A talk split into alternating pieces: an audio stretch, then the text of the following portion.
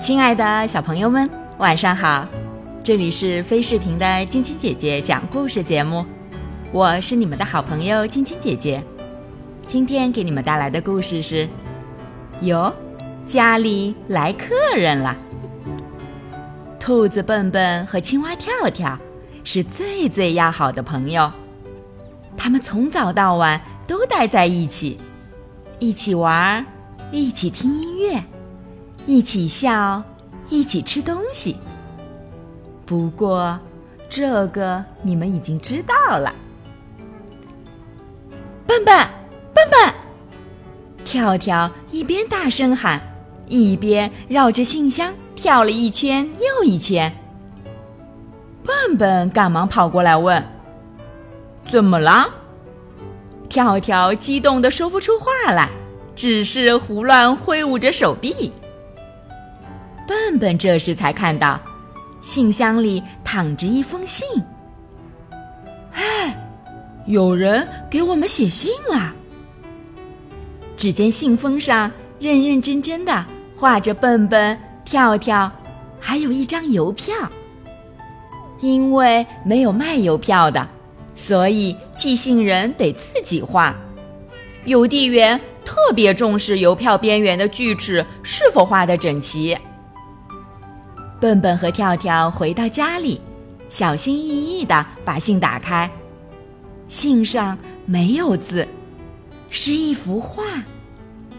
信里说：“住在河边的树后的玉米地里的金仓鼠科科，就要启程来看望笨笨和跳跳啦。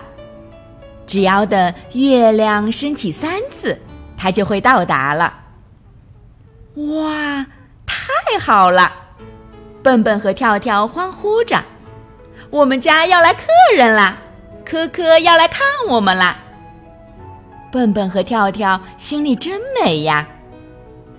等客人来了，大家一起聊天、讲故事、唱歌，真是越想越开心。具体情况谁也不清楚，只知道。科科跟笨笨是拐了三四道弯的亲戚。咚咚咚，外面突然有人敲门。笨笨打开门一看，门外站着的正是科科。啊啊，你们好啊！科科气喘吁吁的走进来。咦，你怎么这么快就到了？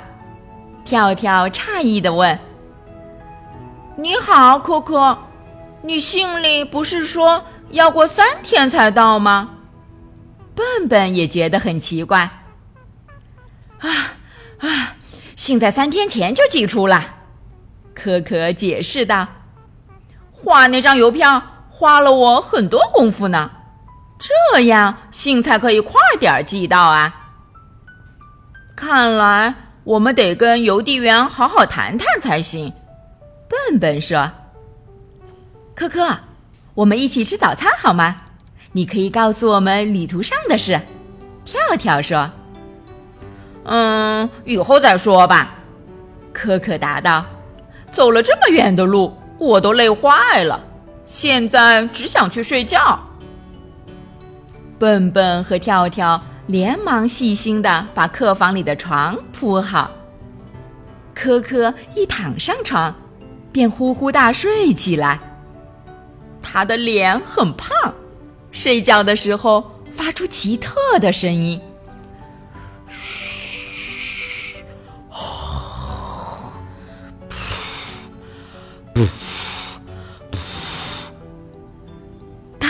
始的时候。跳跳和笨笨觉得这声音很滑稽，就边吃早餐边模仿。嘘，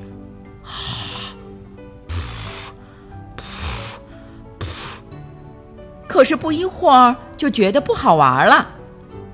他俩牢牢的捂住耳朵，吵死了，吵死了！跳跳大声地说：“我们还是出去吧。”园子里多安静啊！今天来耕地吧，种上我们喜欢吃的东西。笨笨建议说：“说干就干，犁地、挖坑、割种。”两个好朋友忙活了一整天，傍晚时已经累得不行了。看着一天的劳动成果，他们心里满意极了。笨笨和跳跳正要回屋去休息，科科却迎了出来。早上好，他兴致勃勃的打招呼。我睡了好长好香的一觉，现在。让我来讲讲旅途上的事吧。可是，笨笨和跳跳困得眼睛都快睁不开了。嗯，明天再讲吧。晚安。两人摇摇晃晃的走进了卧室。科科惊讶的看着他们的背影。真奇怪呀，来他们家做客怎么会是这样呢？科科来到屋外，坐在月光下。忽然，科科瞥见椅子边有几朵木板，突然有了主意。整个晚上，科科都忙着锤呀锯呀，噪音大的不得了，吵得笨笨和跳跳醒了好几次。第二天一早，暖暖的太阳。升起来了，科科终于完工了。嗨，他俩肯定会赞不绝口的。科科心里美滋滋的。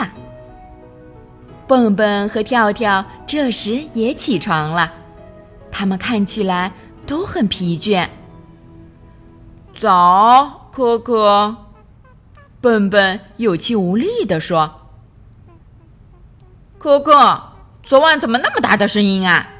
我们被吵醒了好几次。跳跳揉着还没睡醒的眼睛问：“我要给你们一个惊喜，就在外面，自己去看吧。”我累坏了，要去睡觉了，晚安。可可说完就回到了客房。不一会儿，里面又传出了那奇特的声音。嘘，嘘，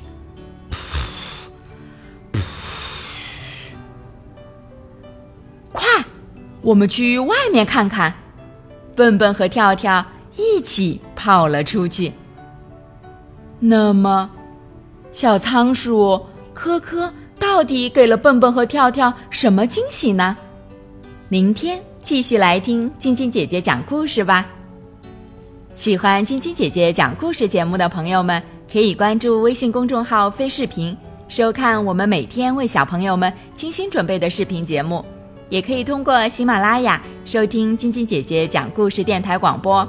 宝贝们的家长可以将小朋友的生日、姓名和所在城市等信息，通过飞视频微信公众号发送给我们，我们会在宝贝生日当天送上我们的生日祝福哦。